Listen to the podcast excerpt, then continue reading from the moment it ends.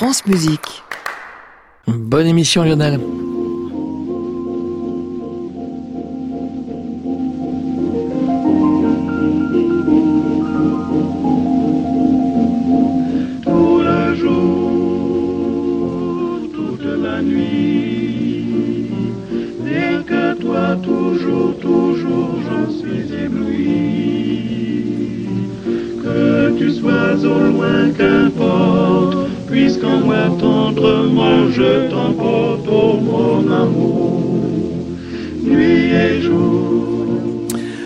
Bonsoir à tous et bienvenue dans le Classic Club sur France Musique tous les soirs de la semaine, 22h en direct depuis l'hôtel Bedford à Paris, au 17 rue de l'Arcade et chez vous jusqu'au bout de la nuit en passant par notre site francemusique.fr. La démocratisation de la musique, il y en a qui en parlent, il y en a qui la font. Les concerts de poche, ça fait presque 15 ans qu'ils sont sur la bête en amenant euh, le concert de musique classique partout où on ne l'attend pas, surtout où on ne l'attend pas, jusque dans les provinces les plus reculées. On en parle ce soir avec Gisèle Magnan et avec euh, Henri de Marquette qui a créé pour le concert de poche un orchestre qui a né à son nom d'eux. Et puis on ira faire un tour du côté des fêtes euh, du temps de Peter Bruegel, des fêtes en Flandre avec Sandrine Vézilier du Sar à l'occasion d'une exposition. Ce sera pour notre deuxième partie de programme. Nous sommes ensemble jusqu'à 23h. Bienvenue à tous dans le Classic Club.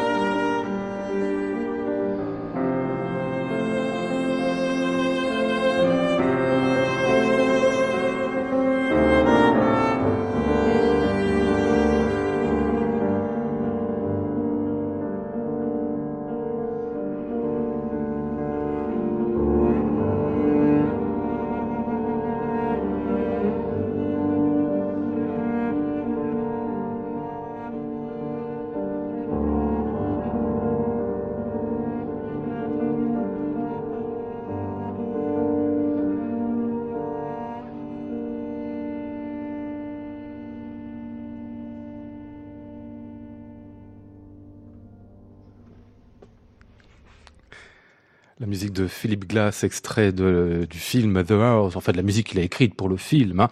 C'était ici euh, Henri de Marquette qui était au violoncelle, euh, Vanessa Benelli-Moselle au piano pour ce disque paru euh, l'an passé sous le titre Echoes, des échos de cinéma, de musique de film, de Philippe Glass en règle générale. Bonsoir Henri de Marquette. Bonsoir Lionel. Euh, c'était un très chouette euh, disque qu'on avait, euh, dont on avait parlé avec, avec Vanessa dans, dans l'émission. des musiques qu'on n'est pas toujours habitué à entendre, mais on, a le visuel qui vient immédiatement. Faut dire, c'est une musique très évocatrice, celle de Philippe Glass. Hein. Évocateur, ça aide et l'écho aussi, c'est l'écho qu'il y a parce que c'était un disque couple, je dirais, avec Rachmaninoff et c'est ce, c'est ce couple qu'on fait entre avec Rachmaninoff qui est aussi très très beau et qui trouve son écho et et puis une sorte de condensé de voyage, un voyage très rapide entre entre entre la Russie, la Russie éternelle, et puis euh, et puis son, son but peut-être, euh, en tout cas géographique, va être l'Amérique. Et, euh, et, beaucoup de choses qui se rejoignent. Donc il y a voilà, c'est un c'est un disque qui a qui a beaucoup de sens, parfois évident et souvent caché. Ouais. Et puis ce partenariat avec Vanessa Benelli-Moselle, parce qu'il y a eu tout un tas de tout un tas de programmes qui continuent d'ailleurs. Il y a encore un concert, j'ai vu le, le 4 août au festival Le Vent dans l'arbre. Bien hein. sûr. et vous faites quoi comme programme avec elle maintenant? Ben écoutez, alors on, on, travaille toujours sur Rachmaninoff, euh, Shostakovich, mais aussi pas mal sur des, des, pièces de musique contemporaine, comme vous le voyez.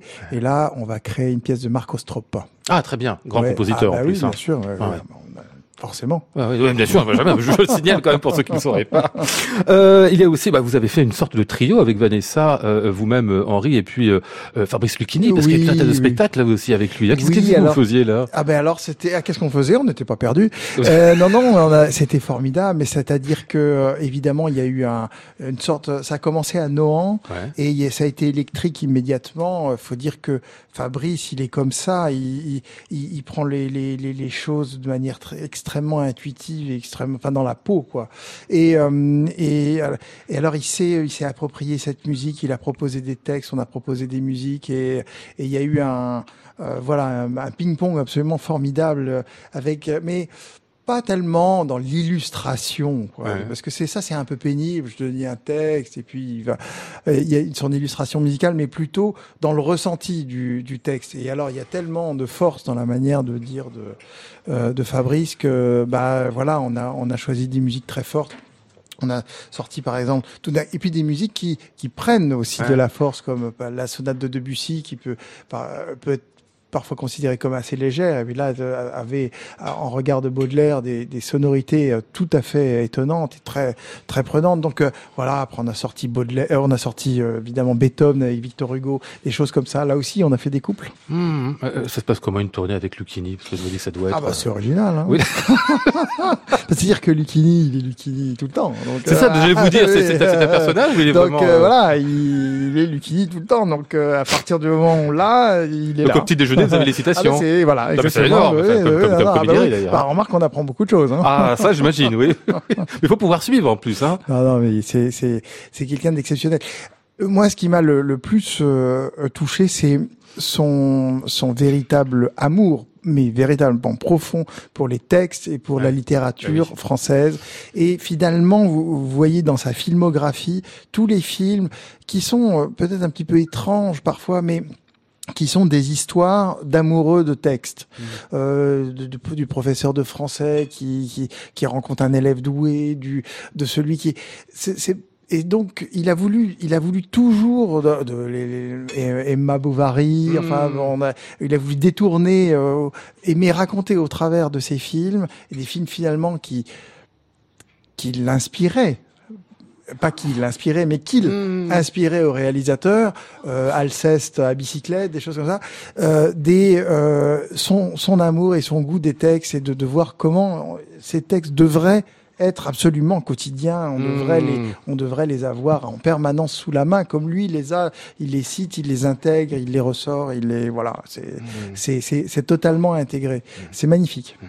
Bonsoir Gisèle Magnan. Bonsoir. Je disais 15 ans tout à l'heure pour les concerts de poche, j'exagère pas, enfin c'est un petit peu d'un an quoi, hein, c'est ça. Hein voilà, 14 ouais. ans. 14 ans. Avec ouais. cette idée dès le départ, euh, comme je le disais, d'apporter la musique dans des lieux où on ne l'attend pas, c'est-à-dire pas nécessairement des, enfin pas du tout d'ailleurs, des salles de spectacle, des salles de concert, mais des villages, villages, les lieux où on peut finalement trouver un endroit où faire de la musique et la proposer aux gens. Mais oui, en fait, il y, a des, y a des salles, des fêtes qui sont merveilleuses dans presque tous les villages, en fait. Mhm. Il y a des maisons de quartier dans les endroits un peu excentrés, en fait, des villes, et des endroits où les gens ont l'habitude d'aller pour se marier, euh, partager la galette des rois, faire des tas de choses, et qui, en plus, ont des bonnes acoustiques et qui permettent en réalité d'y donner des concerts et de merveilleux concerts. Et avec de merveilleux musiciens, parce que dès le départ, vous êtes parti avec de grands musiciens, enfin français en général. Hein. Ben oui, en fait, euh, l'idée c'est que, en... enfin, c'est vrai que les concerts de poche veulent s'adresser vraiment à des publics qui ne connaissent pas la musique, qui en sont éloignés, et je pense qu'il faut y aller du coup avec les meilleurs et avec ce qu'il y a de plus beau parce que c'est ça qui donne le frisson et c'est ça qui fait qu'on a envie d'y retourner, d'y revenir et qu'on devient amoureux de ces artistes-là et qu'on ne les lâche plus et qu'ensuite on va les entendre dans des grandes salles, etc. Mmh. Mais euh, le, la, la, proximité. Et puis bon c'est vrai qu'on on organise aussi énormément d'ateliers comme vous savez avant avec les habitants. Donc ce qui fait qu'on construit les choses ensemble avec les avec les villages. On va revenir euh, là-dessus avec vous deux. Et puis on dira euh, quelques mots de cette exposition euh, avec Sandrine Vésilier Dussard bonsoir. Bonsoir. Vous êtes donc euh, je, je, lis bien conservatrice en chef hein, exactement. du musée de Flandre. Dites-moi juste question idiote Sandrine pourquoi on dit de Flandre et pas des Flandres? Moi je veux dire les Flandres on a intitulé Musée de Flandre justement parce qu'on on intègre la Flandre de manière culturelle, donc on veut absolument aucune frontière. Ah, Et donc euh, dans le parcours permanent, voilà, euh, on présente les collections de différentes typologies, vraiment, voilà. Ah. On ouvre complètement. C'est un musée qui, euh, qui, est installé à Cassel. On en reparlera avec vous un peu plus tard de cette exposition consacrée donc aux fêtes et kermesses du temps de Bruegel. Tiens, on va revenir à Henri de Marquette avec ce qui suit et votre programme euh,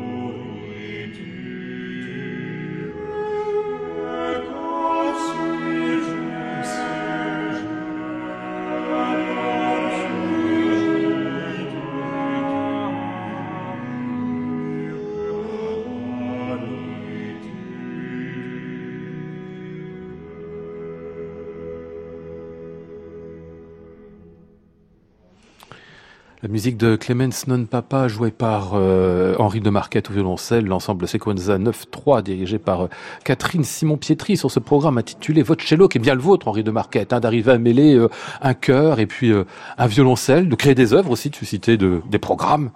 Ah oui, ça c'était un un très euh, très profond désir que j'ai pu réaliser euh, euh, avec la avec la complicité de, de, de Catherine Simon Pietri et de l'ensemble de Séquenza 9.3. On est venu vous en parler. Oui oui bah oui il y a deux ans pour se dire. Vous en souvenez et, et, et donc non mais c'est c'est vrai que c'est c'est magnifique parce que c'est en perpétuelle évolution. Il y a évidemment beaucoup de, de musique à découvrir, de musique ancienne et de, préférence des Flandres. Oui, oui. De franco-flamands, comme on dit. Franco-flamands.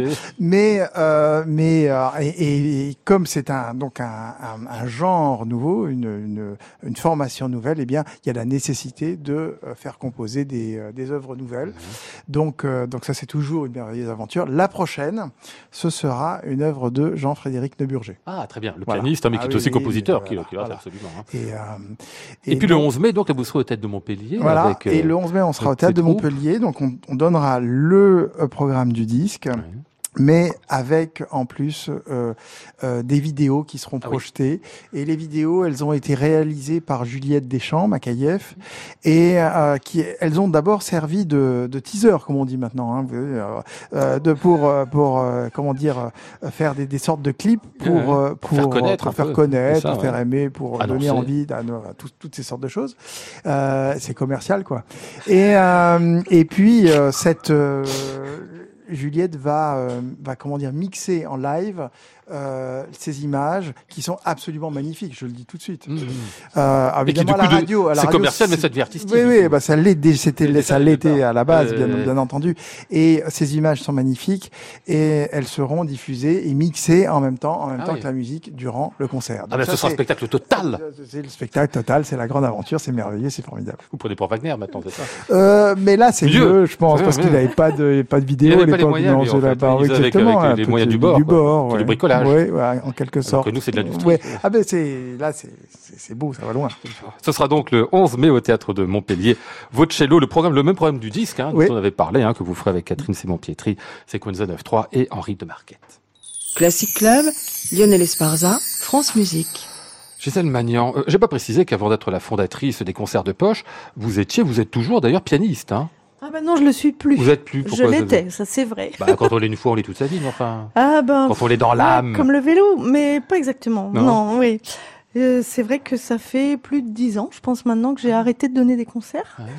Euh, les il y a eu un moment où effectivement il a fallu que je fasse un choix, à vrai dire, parce que quand j'ai commencé les concerts de poche, c'est vrai, j'étais encore concertiste, très concertiste, et euh, et puis ça a pris une envergure ces fameux concerts parce que ça a rencontré vraiment un appétit, une soif de la part des des territoires, euh, c'est vrai, euh, qui sont euh, éloignés en fait des, des centres urbains, qui sont éloignés des grandes salles, etc. Et il y a eu, et je m'y attendais pas, je l'avoue, il y a eu vraiment un, une demande de la part des acteurs locaux, des élus, etc., de recevoir euh, cette musique, ces artistes, les ateliers, etc. Et donc quand ça a commencé à se développer, euh, ben, j'avais quand même peut-être un peu de mal à, à tout faire. J'ai dû faire un choix. Mais, et... vous continuez à jouer, pardon Bah, je continue à jouer quand j'ai le temps. J'ai pas assez de temps en ah fait, mais j'en ai très envie cependant de pouvoir reprendre. Mais j'avoue que le, la scène euh, me manque pas parce que je suis tellement euh, heureuse euh, de pouvoir faire venir tous ces artistes sur tout un tas de, de petites scènes un peu partout en France mmh. maintenant et, et, pouvoir les accompagner, être là, les écouter, choisir les programmes avec eux, etc. Et puis je trouve que le métier de pianiste soliste est très lourd. J'avoue, je l'ai vécu longtemps et euh, avec passion, mais j'étais finalement ravie d'avoir une bonne raison de décrocher. Le prochain concert de poche, eh bien, ce sera à Noyelles-les-Seclins. Où c'est Noyelles-le-Seclin? Noyelles-les-Seclins, c'est près de Lille. Ah oui. C'est une. Ah bah, on reste dans le nord, décidément. Ouais, exactement. On reste dans le nord. C'est un petit, un petit village euh, qui est euh, assez près, enfin qui est dans la communauté urbaine euh, de Lille. Ah bon. Et donc où on fait un pari là parce que il s'y passe assez de choses sur le plan culturel. La mairie avait très envie de, de prendre des risques, n'osait pas complètement, etc. Et donc on est très très contente de les accompagner dans cette euh, nouvelle aventure pour eux. Et ce sera donc vendredi, ce vendredi, Emmanuel Rosfelder, le guitariste qui se produira dans le cadre donc des concerts de poche.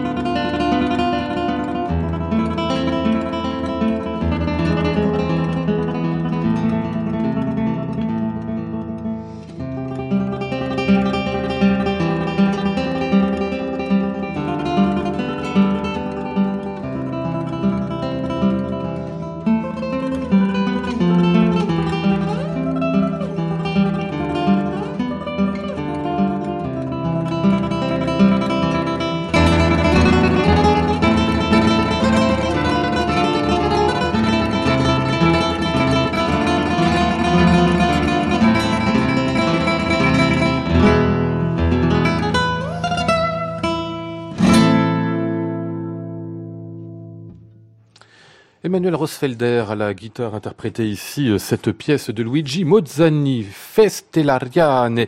On le retrouvera en concert ce euh, vendredi 26 euh, avril. quand je dis ce vendredi, c'est pas vendredi qui vient, hein, celui de la semaine prochaine, à Noyelles-les-Seclins, tout près de Lille et dans le cadre donc des concerts de poche de Gisèle Magnan. Vous avez ça, on racontait ça tout à l'heure, Gisèle, en 2005, les concerts de poche. Alors à ce moment-là, c'était 15 concerts dans l'année, une vingtaine d'ateliers à peu près. Vous êtes à 100 concerts dans l'année, j'ai vu 1500 ateliers par an, euh, ce qui veut dire que c'est devenu faire quasiment une industrie. Vous êtes combien dans l'équipe? 3-4 au moins déjà maintenant? Oui, alors une industrie, non, on essaie justement que ce soit vraiment artisanal, cousu main complètement avec chaque localité. Et en fait, dans l'équipe, aujourd'hui, on est 30. 30 personnes? 30 personnes. À temps plein? À temps plein et comme ah à temps double, je dirais. Ah oui.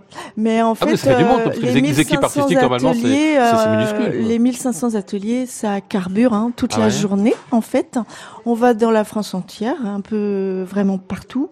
Et du coup, euh, l'idée a été aussi d'être, de former une équipe qui soit permanente, qui soit soudée, qui se comporte un peu comme une troupe, hein, comme une troupe de, de, de théâtre ou de ou de, de nomades ou de je sais pas de cirque peut-être, mmh.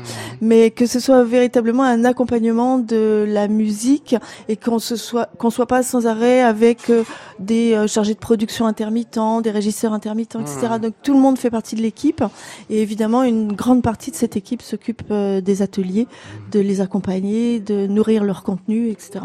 Henri de Marquette, fait combien de temps que vous faites des concerts de poche vous? Eh bien, il faut que je demande à Gisèle, mais le, le, le premier concert que j'ai fait, c'était avec Michel D'Alberto, qui m'a qui m'a invité. Ah, parce qu'il fait partie des premiers en plus, Michel, je crois. Ah oui, Michel, il est arrivé euh, dès la première année et il y est chaque année. Il y est toujours, il est toujours très présent. Et euh, il m'a dit, écoute, il faut absolument que tu viennes euh, jouer avec moi là. Alors j'ai dit, bah, il n'y a pas de problème, c'est fait. Donc on est allé dans un, un, un, village dans Marolles-en-Brie. À Marolles-en-Brie. Voilà. Bon, il y avait du bruit, c'est déjà ce qui nous, aussi ce qui nous a attiré beaucoup.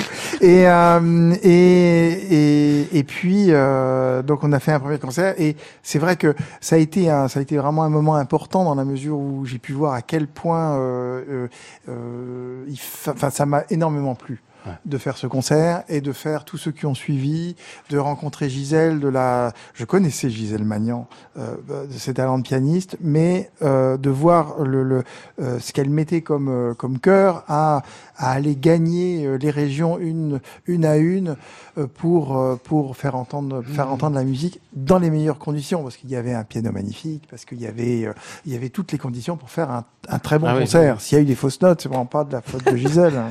Et euh, et, et, donc, euh, et d'ailleurs, on a fait de notre mieux, mhm. plus est.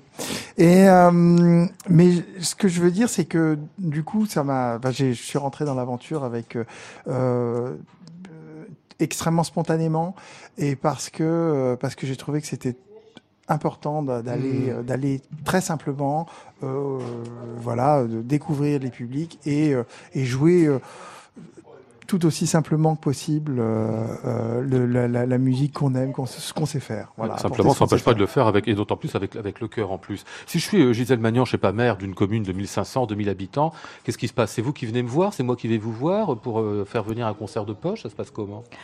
Alors, euh, en, je pense que aujourd'hui, vous nous appelleriez peut-être. et vous nous diriez bon voilà, j'en ai entendu parler, il y en a dans la commune d'à côté, pourquoi pourquoi pas chez moi? Et du coup, ben, je vais vous proposer éventuellement de venir vous voir, de regarder un peu ce que vous avez comme euh, comme salle peut-être. Et puis surtout ah, vous faites pas confiance a priori comme ça si je si, je vous dis je ne sais pas salle polyvalente euh, non. acoustique merveilleuse. Non vous allez voir quand même. Oui je vais venir voir parce que justement quelqu'un comme euh, Henri Michel tous ceux dont on parle euh, sont exigeants. On va pas les emmener dans des endroits. En fait euh, de toute façon en plus dans chaque localité il y a un tout petit peu de choix hein, de, de lieux. Et puis surtout ce qui nous intéresse aussi c'est de savoir quel genre de public hein, ce maire que vous êtes va vouloir euh, toucher. Et si effectivement, est-ce que l'idée est tout simplement d'essayer de faire venir des grands artistes euh, et puis voilà, on va faire un, un, coup comme ça, puis ce sera terminé. Pour pas cher en plus. Euh, ou, parce que certains voilà, oui, enfin, j'imagine. Hein, un peu vrai. Enfin oui, effectivement, l'économie est plus souple. Et du coup, où, où est-ce que c'est vraiment parce que il a envie de créer des liens pour ses habitants, entre ses habitants? Est-ce qu'il a vraiment envie que les enfants rencontrent cette musique, ces musiciens, etc. Et ça, c'est ce qui nous motive le plus. Et dans ces cas-là, on va tout faire, déployer une ingénierie invraisemblable pour arriver à faire en sorte que ce maire que vous êtes puisse avoir euh, bah, le concert qu'il mérite. Alors moi j'aimerais bien voir en tant que maire le concert des anges enchantés, pas des anges hantés, c'est comme ça qu'on dit. Hein, voilà. oui. euh, bah, ce sera 26 avril aussi, comme quoi ça, ça, ça, il y a, beaucoup, beaucoup, de, concerts. Hein. À Reims cette fois, mm. qui joueront tout un tas de choses, on va les entendre ici, les enchantés.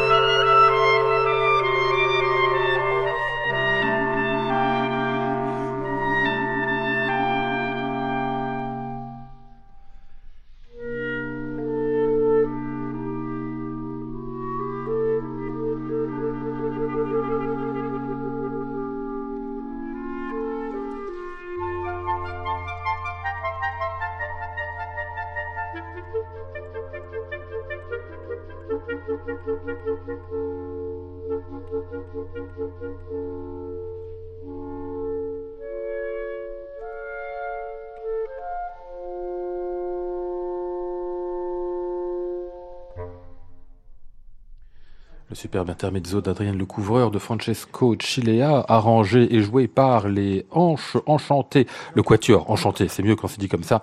Ils seront en concert dans le cadre des concerts de poche à Reims le vendredi 26 avril. Quant au prochain concert d'Henri de Marquette, ce sera avec beaucoup de beau monde autour de vous, Henri, Augustin Dumay, Svetlin Rousseff, Miguel da Silva. Vous ferez des quatuors de Mozart et de Bussy. Ce sera le samedi 27 avril. Vous serez à Lume et puis le dimanche 28 à Soisy euh, sur école, lieu qu'évidemment je connais absolument pas, mais sûr qu'il y a, des, je serais bien à y faire là-bas et de la musique à y faire entendre bien évidemment. Et puis il y a l'orchestre.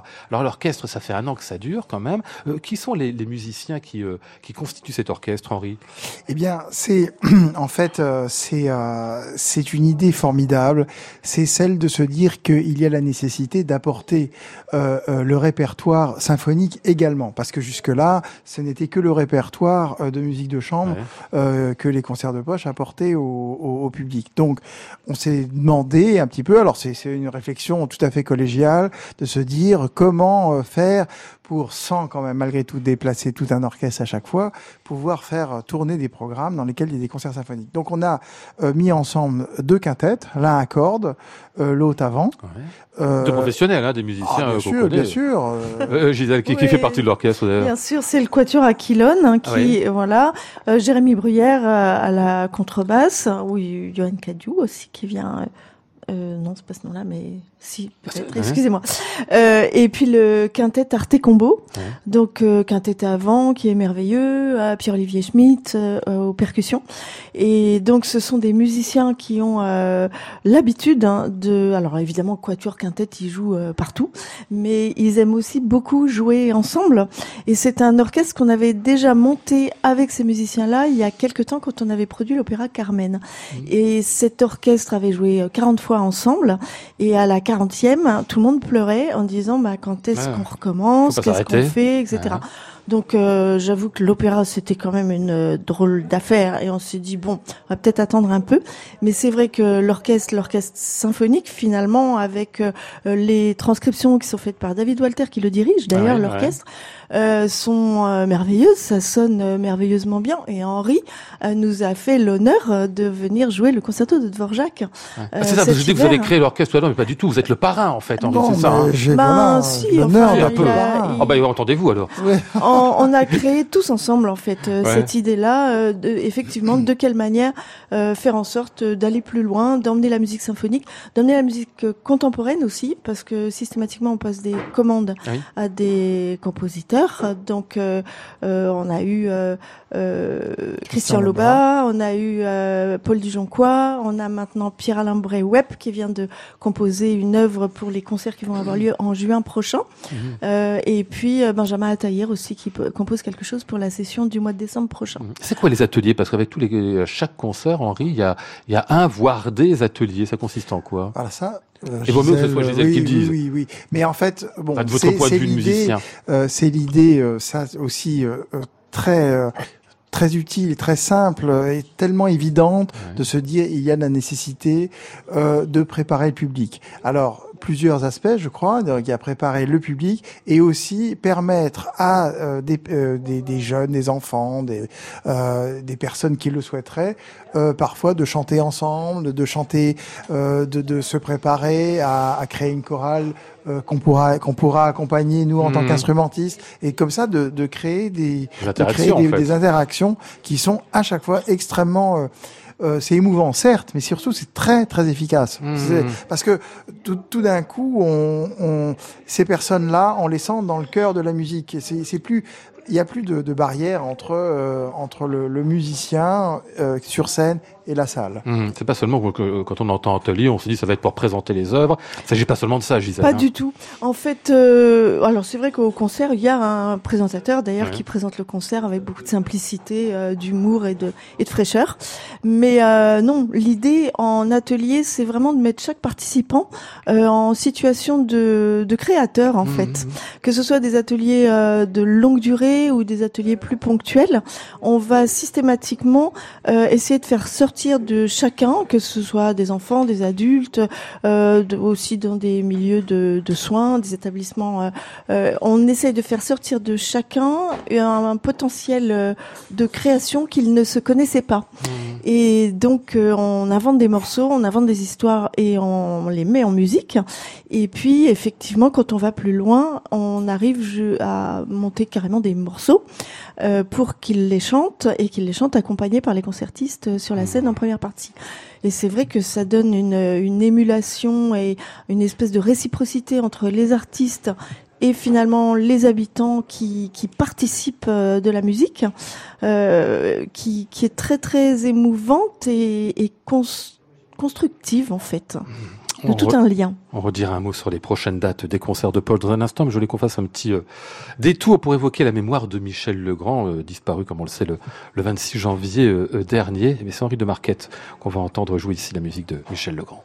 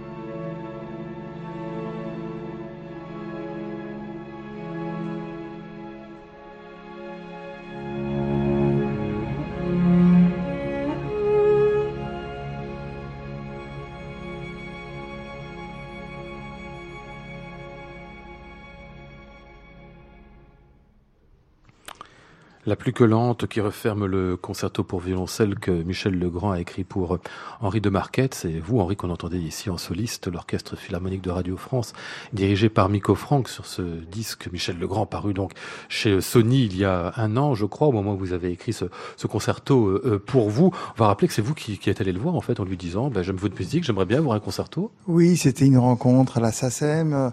Euh, et voilà, il y a eu ce moment-là. Il a dit, euh, il faut absolument écrire un concerto pour vous. Et puis j'ai dit, il faut absolument que vous écriviez un concerto pour moi. Et, et donc on est. Tout le monde était d'accord. on est absolument tombé d'accord. Et ce qui est plus assez miraculeux, c'est qu'au bout de, enfin, temps record, il était sur sur mon pupitre. Ah oui. Et alors ça, j'ai pas compris encore. Et euh, donc parce qu'avec les compositeurs entre guillemets contemporains, normalement, c'est un an, deux ans. c'est ça. Voilà, c'est arrivé extrêmement rapidement. Et euh, et donc j'ai et il y avait un jaillissement de musique absolument incroyable chez Michel Legrand. J'ai été euh, absolument émerveillé de voir cette euh, jeunesse permanente. C'est difficile de, de, de voir quelqu'un mourir alors qu'on l'imagine perpétuellement jeune. Et et puis ce qui est parce que je dirais qui est très euh, touchant pour moi là, surtout maintenant, c'est euh, c'est de, de, me rendre compte à quel point ce concerto de violoncelle et cette euh, ce mouvement, cette fin, la manière dont il finit, parce qu'il aurait pu mhm. finir extrêmement brillamment et, et, il aurait pu voilà rallier une sorte de, de succès de suffrage entre rythme, rapidité, couleur, etc., etc. et là, c'est une confession. Enfin, c'est un mhm. c'est un mouvement tout à fait en forme de testament et, euh, et qui aussi était euh, euh, le testament de son de sa vie de compositeur et, et de, de son aspiration à être aussi considéré comme un, un compositeur de, de, de, musique classique, ce qui mmh. semble stupide à dire et que je me refuse à dire, bien que je l'ai dit, mais je me refuse quand même à le dire. euh, je veux dire par là que c'était un grand compositeur qui a écrit de la musique de film, mais mais voilà, c'était un grand compositeur et il voulait il voulait être considéré comme tel et voilà. Ouais. Euh, il a été en plus euh, quelqu'un d'absolument charmant avec vous, je peux comprendre. Ah, Parce qu'on dirait qu'avec les musiciens, c'était parfois difficile, hein, Michel Bien Legrand. Sûr, hein. mais, mais, vous savez, il était difficile. Pourquoi? Parce qu'il était probablement pire avec lui-même. Mm. Et puis, euh, surtout, il, il, ne, il ne pouvait pas comprendre. Il n'avait pas le temps. C'est-à-dire qu'il ne pouvait pas comprendre qu'il y ait le moindre la moindre chose qui résiste au flux permanent de ses idées, de ses envies, de ses, mmh. de ses, de ses nécessités. C'est même pas des envies perso, c'était même pas des envies égoïstes, c'était des, des, des, des, nécessités euh, créatives. Alors forcément, oui, il y avait de la, sûrement un peu de casse euh, sur, le, sur le chemin, quoi. Mais c'est parce qu'il fallait que ça, fallait que ça avance. Ah, Mais quand il pilotait des avions, c'est la même chose. Il engueulait les tours de contrôle. Etc. Ah bon Vous êtes monté aussi en Non, je suis pas monté en avion. Il m'a raconté certaines parce qu'on ah partageait ça ensemble aussi. Et donc, euh, donc on a fait quelques, euh, on a parlé de quelque chose, quelques histoires en commun qu'on a eues. Et ouais, voilà. Donc il, il supportait pas que même dans les airs, qu'il y ait quelque chose qui lui résiste. Pourtant, je sais qu'il faut prendre des, il faut prendre, bah, être sécure pas dans les airs, faire ce qu'on peut avec ça. Henri, euh, encore une date de concert, je rappelle celle des concerts de poche tout de même. Ce sera euh, le samedi 27 euh, avril à Lume et puis le dimanche 28 à Soisy-sur-École euh, en quatuor à corps de Mozart, Debussy au programme avec entre autres Augustin Dumay et puis encore, ça n'a aucun rapport avec les concerts de poche. Vous serez le 14 juin au Théâtre des Bouffes du Nord à Paris dans un programme de duo pour violoncelle de Jacques Offenbach ah, avec Aurélien Pascal, le jeune Aurélien Pascal. c'est un gamin. Ah non, non, non, non, il est génial, j'adore. Oh non, mais je sais bien, mais c'est un gamin quand même. oui, oui, bah, je, je sais pas, je ne lui ai pas demandé son âge. Si c'est vrai, non, pas sans doute. Euh, ce sera dans le cadre du festival. Non, non, vous faites bien. Du Palazzetto Bruzane. En tout cas, il joue drôlement bien, je peux vous dire. J'ai intérêt à m'accrocher. Classic Club, Lionel Esparza, France Musique. Sandrine euh, Vésilier Dussard, on en vient à vous pour euh, cette exposition commencée il y a deux trois semaines déjà au moins euh, au musée de Flandre de Cassel et qui se poursuivra jusqu'au 14 juillet. On a donc encore tout le temps d'y aller. C'est pas vraiment une exposition sur la musique, mais on va voir que la musique est très liée. son titre Fêtes et kermesses au temps des Bruegel. Alors Bruegel, c'est évidemment Peter Bruegel l'ancien, mais il y a toute une dynastie de peintres et qui ont tous d'une manière ou d'une autre peint des fêtes comme si on avait passé son temps en Flandre au début du XVIe siècle à faire la fête. C'était le ah, cas. Ah non, passé pas son temps euh, à faire euh, la fête, bien au contraire. Elle était euh, euh rarissime finalement dans l'année. On faisait la fête deux, trois, quatre fois. Ah D'où le terme un fête et kermesse. Les fêtes nous parle des noces, le mariage, et la kermesse en fait est liée à la procession religieuse. Mmh. En fait, le saint patron euh, du, du, village. On faisait peu la fête, mais quand on la faisait, on la faisait de manière intensive, c'est un réel exutoire, euh, un monde à l'envers, un renversement des valeurs, le désordre est permis, toutes les transgressions sont permises, des interdits, justement pour que le lendemain on puisse respecter l'ordre. Ouais, on sait beaucoup de choses de ces fêtes, parce que ce que nous en disent les peintures, c'est qu'en effet, c'est la ripaille, c'est la festoirie, ça, ça, ça semble, quand vous dites qu'il n'y a pas de limite, on, on voit tout, le temps sur les tableaux des, des, mains sur les tétons, les gens qui boivent, les gens qui se traînent par terre, enfin c'est... Sur les tétons, pas pas forcément, ah bah pardon, mais. C'est peut-être pas qu'elle le dirigeait, mais je vous en montrerai quelques-unes. mais bon, voilà, on montre les choses telles qu'elles sont, parfois de manière très grivoise. On voit des personnages effectivement en train de déféquer. On voit les femmes qui vomissent à granger, donc il y a aucune pudeur, aucune élégance. Euh, et donc, euh, oui, c'est la fête qui est vraiment vécue de l'intérieur. Mais en même temps, la peinture flamande est une peinture qui est extrêmement narrative, qui est très codée. Il faut pas rester à la première lecture et donc, euh, voilà, par toute la codification, on entre pleinement dans la matière, dans les arrière-plans, et on sent que cette peinture est beaucoup plus subtile qu'elle n'y paraît, en hmm. fait. Vous allez nous raconter ça dans un instant. On va écouter un peu de musique des compositeurs qu'on dit franco-flamands, au moins la deux ou troisième euh, génération, qui est contemporain donc de Bruegel, c'est-à-dire du tout début du XVIe euh, siècle. On va ici aller entendre la musique de Compère Loisé, et c'est chanté par les gens de chez Dominique Fils.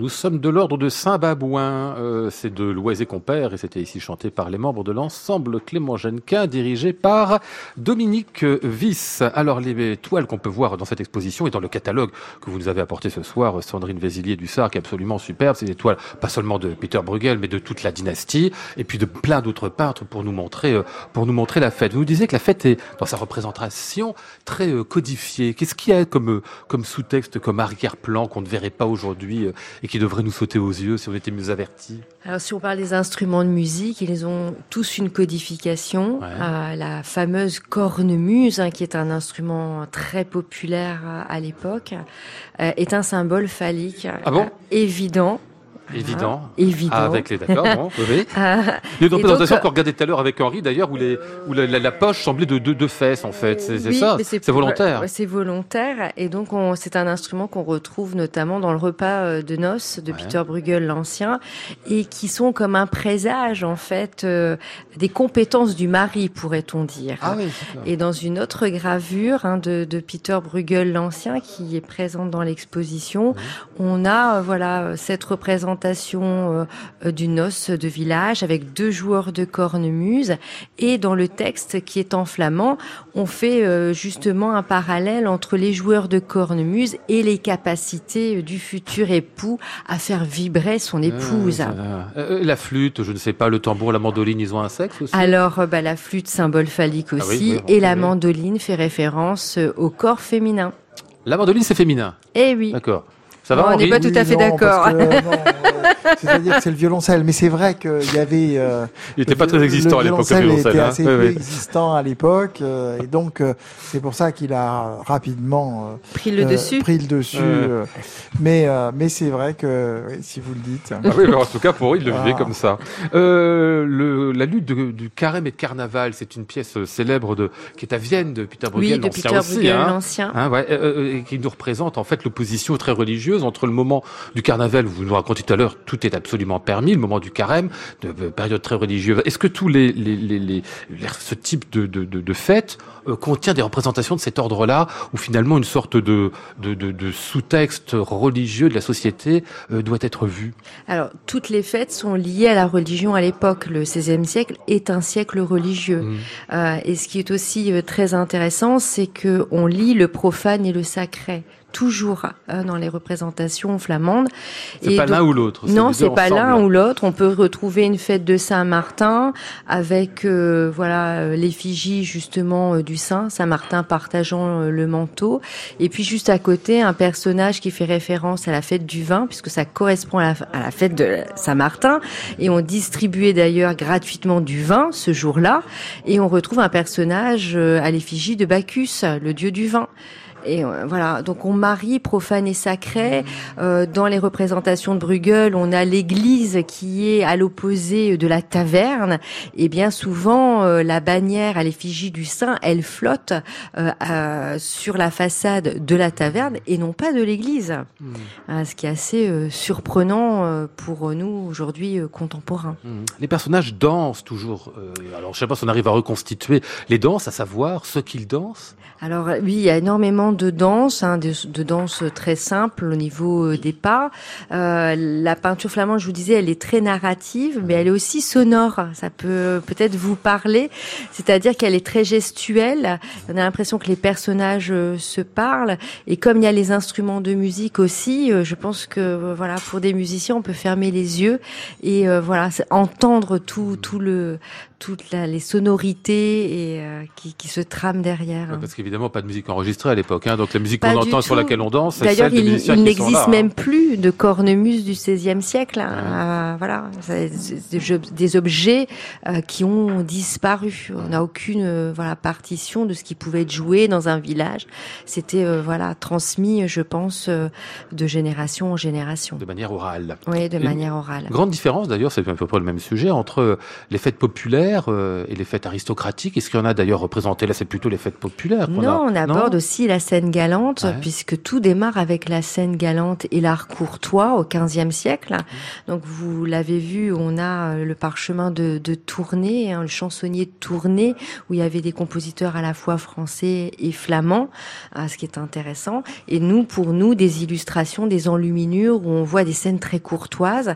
Et c'est cette scène galante réapparaît euh, à travers l'histoire du fils prodigue. Alors bien entendu, il y a des gourgandines, mais on retrouve beaucoup de partitions de musique hein, au premier plan. Euh, voilà, les personnages sont attablés, euh, notamment pour le tableau du musée Carnavalet, euh, où on voit le fils prodigue au premier plan avec une partition qui est peut-être de Jacotin le Bel, ah voilà, auprès de vous. Mmh. Ah, c'est pas ce qu'on va entendre euh, ici, mais euh, de la musique de Josquin Després euh, lui-même. Baisez-moi, ma douce amie. je, pour, pour, pas voir le texte qui est quand même un peu olé olé, j'ai pris une version instrumentale. Soft. Oui, voilà, vraiment, parce que quand même. Ouais.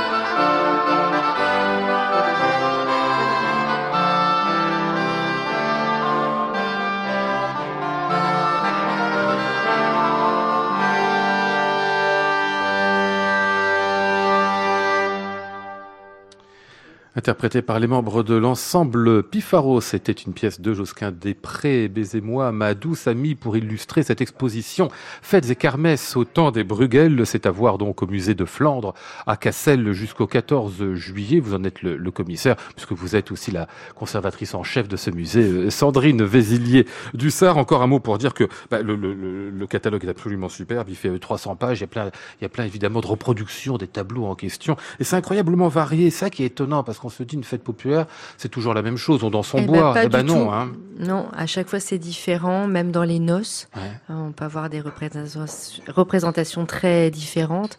Et puis comme on aborde la scène galante et puis euh, la kermesse paysanne, je pense que le public peut euh, vraiment s'y retrouver dans chaque tableau. Mmh. Et puis il y a cette question de peinture, celle qui en fait de, la, de ce qu'on représente et de ce qu'on compose finalement comme tableau. C'est des tableaux où on a bien sûr une vision d'ensemble à chaque fois, mais la notion du détail est très importante. C'est-à-dire que même d'un point de vue pictural, la recherche est importante. La composition est très importante euh, chez Bruegel. Euh, il compose comme un scénariste en fait, et euh, de théâtre avec des premiers plans, des arrière-plans, des coulisses, et donc avec une vue à vol d'oiseau, ce qui fait que le spectateur est à la fois à l'extérieur et à l'intérieur de la scène. C'est assez troublant, une composition en zigzag et qui amène l'œil jusqu'aux arrière-plans, bien souvent jusqu'à la mariée d'ailleurs, qui est ni très belle, ni très jeune jeune, assez ronde, avec une couronne de virginité euh, placée de travers, symbolisant qu'elle a déjà consommé. C'est pas vrai. Et si. Ah, on peut lire ça dans, les, dans ces tableaux-là aussi. Oui, oui, d'ailleurs, ah dans les gravures. Hein. Oui, il y a beaucoup à lire. Il faut venir voir. bah, bien sûr, absolument. Donc, on ira voir. Faites des kermesses. bon guide. Ah oui, je crois, oui, parce que si on veut tout comprendre. Faites des kermesses au temps des Bruegel, c'est donc au musée de Flandre de Cassel, jusqu'au 14 juillet. Juste un mot, mais alors, euh, Gisèle Magnan, on a 10 secondes pour dire que les pochiens, c'est qui les pochiens Les compagnons des concerts de poche. Oui, c'est les musiciens qui se nomment volontiers entre eux euh, les pochiens. Ah, c'est dire que ça devient une famille, les concerts de poche. Hein. Euh, de Marquette, d'Alberto. Prochain concert, des concerts de poche, ce sera donc le vendredi 26. On va sur votre site internet pour tout savoir. Merci à tous les trois de votre visite. Merci. Merci. Merci beaucoup.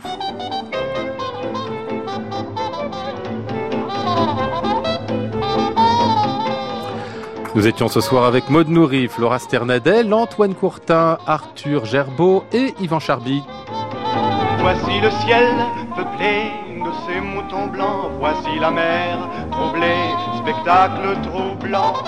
Je vous retrouve demain, jeudi, sous le titre Exercice de style. Nous serons avec un seul invité, François Leroux, le baryton qui vient d'écrire un livre, Opéra français, une histoire de style.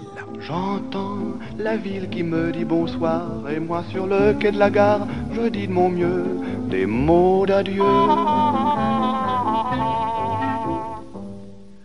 France Musique, il est 23h. Voici Arnaud Merlin pour son portrait contemporain. À réécouter sur francemusique.fr.